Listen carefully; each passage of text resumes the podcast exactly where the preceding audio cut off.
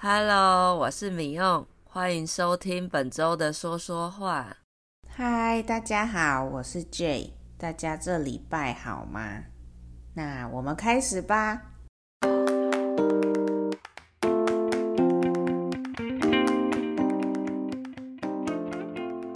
哎，米用，你知道我要换美国的驾照，一直换不到，超级生气的。我是很爱生气，但是这个南部的地方真的让我有很多的抱怨。他们的办事效率真的是全世界最差的吧？态度也超差的。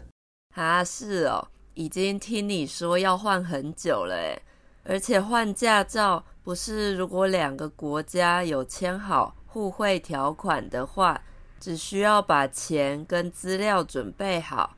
几乎就可以办了，不是吗？互惠条款就是对两个国家都有好处、利益的一个约定。对对，但是台湾政府是跟每个州的政府分别签的互惠条款。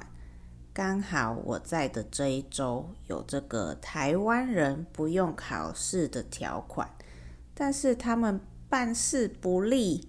真的问题很多啊，害我一直换不到，还被逼去考试。但我们前面一直没说驾照是什么东西，驾照就是让你可以开车的一个证明。没错，驾照也就是驾驶执照的缩写。那执照就是政府或是官方发来证明你有某个能力资格的文件。所以要有驾照才可以开车。可是我发现美国考驾照的系统跟我们台湾很不一样诶。在美国好像没有听过要路考，只有笔试，在电脑上作答考一考而已，不用真的开车考试。在台湾，我们除了路考、笔试。通常大家考试前一个月还会去上驾训班呢，要上整整一个月的课。对呀，所以很多人都会利用寒暑假的时候去上课，不然每天同个时间都要去上课，其实也是蛮麻烦的。我也是之前大学暑假的时候去的，每天到驾训班去练习不同的开车技巧。像是直线开车、S 型开车、路边停车等等的。对，我也是高中那年的暑假去上驾训班的。驾训班就是驾驶训练班的意思，驾驶就是开车的人。所以如果有一些什么交通相关的新闻，也常常可以听到计程车驾驶。公车驾驶或是驾驶人等等的词。不过，其实就算去驾训班上课，考到驾照，也不见得会开车耶。因为在驾训班上课的时候，教练都会教你一些考试的技巧，全部背起来的话，几乎每个人都可以通过考试。所以听到不少人考到驾照后，还是不敢开车上路。对，还是有听过很多人考完还是不敢开车的，教练都哭了。那训练你的人就叫教练。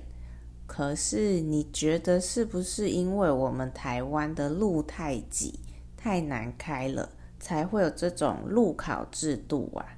像美国的路比较宽阔，好像有比较多地方可以自己练习，然后他们就只考笔试这样。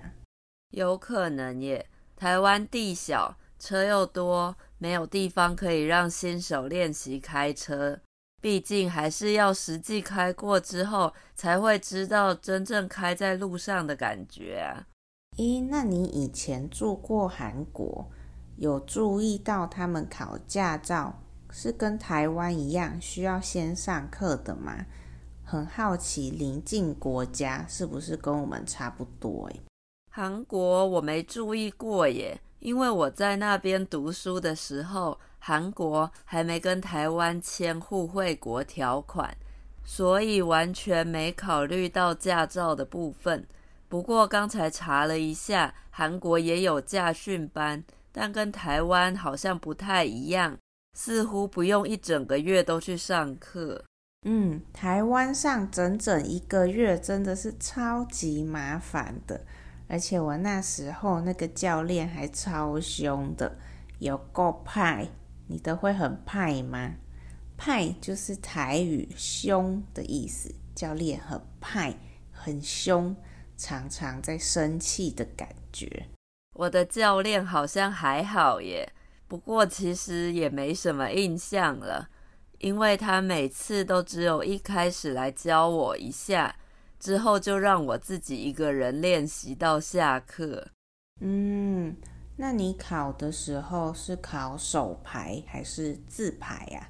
我是考自牌耶，因为真正要开车的话，我应该也不会开到手牌的车子，而且听说手牌很难考，所以我从一开始就没考虑过要考手牌。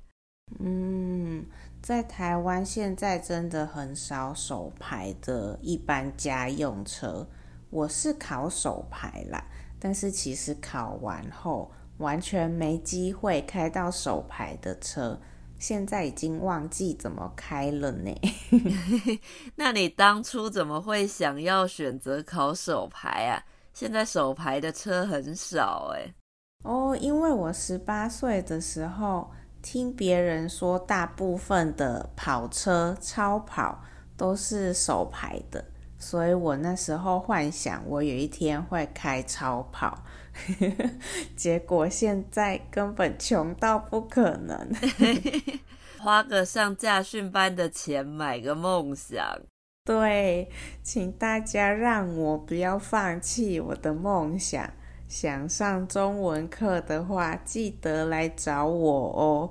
在我们的 Linktree 上可以找到上课的资讯，或是觉得我们说说话的播客对你的中文学习有帮助的话，也可以到 Coffee 斗内给我们哦。我们会很感谢您的支持和鼓励的。对啊，大家一起帮 J 圆个梦吧。那我们今天就差不多先说到这里喽。如果你喜欢说说话，在 Apple Podcast、Spotify 和 Google Podcast 都可以订阅和追踪我们，也要记得给我们五颗星星哦。说说话每个礼拜都会有新的一集，大家每个礼拜都可以听到不一样的主题，可以找自己有兴趣的话题来听哦。如果大家每个礼拜都有固定收听我们的节目来练习中文，也可以考虑在 Coffee 上每个月给我们一点点的小额赞助，给我们支持哦。那就先这样吧，我们下礼拜再见喽，拜拜！谢谢大家，拜拜。